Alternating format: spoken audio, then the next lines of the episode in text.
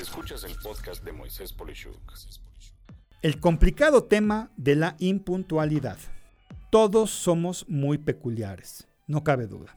Y en mi caso, una de las faltas que más odio es la impuntualidad, en cualquiera de sus formas. No me gusta esperar a nadie, sean clientes, proveedores, amistades o familiares. No me gusta, como vulgarmente se conoce, hacer antesala o que una junta, cita, evento público, reunión social, broadcast, llamada de conferencia o lo que sea empiece a una hora diferente a la citada. Y de verdad, salvo que el valor sentimental sea brutalmente alto, tiendo a dejarme de relacionar con las personas que repetitivamente son impuntuales. Es más, si estoy en vísperas de iniciar un negocio y nos citamos distintas personas para ello, si la gente involucrada llega tarde, concretamente más de 5 minutos, mi sentir es que es un mal comienzo y mucho mejor no hacer negocios con ellos. Por cierto, esto último lo aprendí de mi papá a los 10 años, precisamente cuando después de esperar 5 minutos para un tema de negocios al que lo acompañé, me indicó que nos íbamos y me aclaró esto mismo que si hay informalidad en un inicio, esta seguirá por el resto del proyecto con esas personas. Esto viene del dicho popular que indica que llegar antes es llegar a tiempo, llegar a tiempo es llegar tarde y llegar tarde, si llegas tarde en ese caso, mejor ni llegues.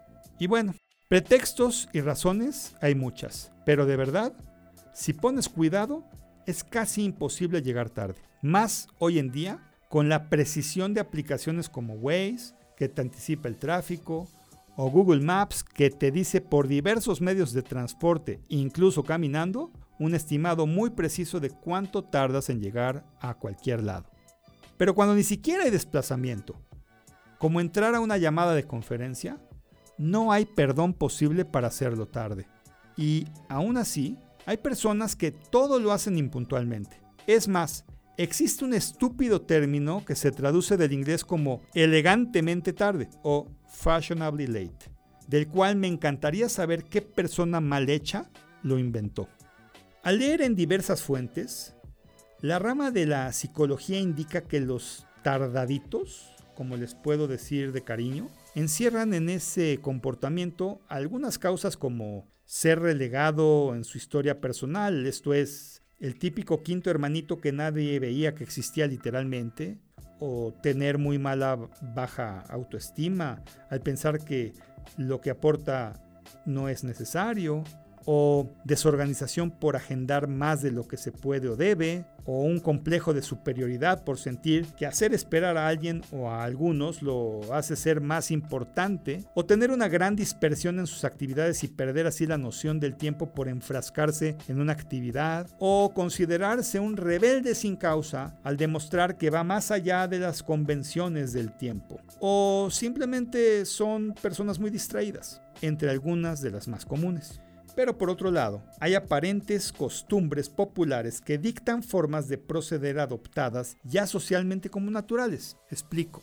En mi caso, llegar es lo importante, pero irse no es tanto. Y sí, sé que estoy mal y es un acto también de impuntualidad. Efectivamente, en Europa o Estados Unidos, una junta, por ejemplo, tiene una hora de inicio, pero por igual se marca muy claramente su hora de terminación. Y esto aplica a todo, hasta a eventos sociales como una fiesta, donde se indica la hora de inicio y de fin. Lo más importante entender es el contexto donde se aplica la impuntualidad. Si la situación es social como una reunión, casi siempre se critica al que está retrasado en ese evento.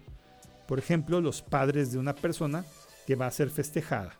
Si es un tema laboral, como una junta, es un desperdicio económico por parar el tiempo de todos los que están esperando. Y si eres la persona de mayor jerarquía y crees que eso te hace importante, de verdad estás en un error. Si es un cliente, cuidado. No es cierto que el cliente siempre tenga la razón. Peor aún, ser el cliente no implica estar por encima del proveedor. Tampoco por debajo. Es pues una relación equivalente, pues tú quieres el dinero del cliente, pero el cliente paga por ese producto o servicio que tiene el valor que piensa pagar. Entonces, no hay tal cosa como que el cliente deba de hacer esperar al proveedor.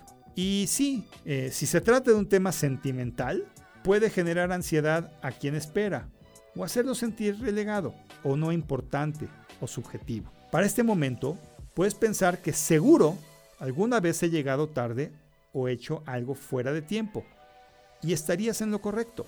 Pero en esos muy contados casos, con condiciones sobrenaturales, como un choque que bloqueó el flujo normal de la velocidad o algo equivalente, mi proceder a diferencia de casi todos los impuntuales, es inmediatamente comunicarlo a quien haré esperar, indicando lo acontecido, disculpándome y además indicando el tiempo estimado de llegada. Y si por ejemplo era un desayuno, siempre seré el que lo paga, como compensación al maltrato que provoqué, disculpándome genuinamente por ello.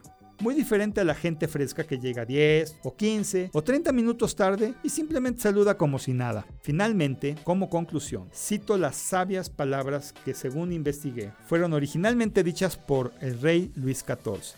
Él dijo que la puntualidad es deber de caballeros, cortesía de reyes, hábito de gente de valor y costumbre de personas bien educadas. ¿Tú qué piensas? Soy Moisés Polishuk y agradezco que me hayas escuchado. Hasta la próxima.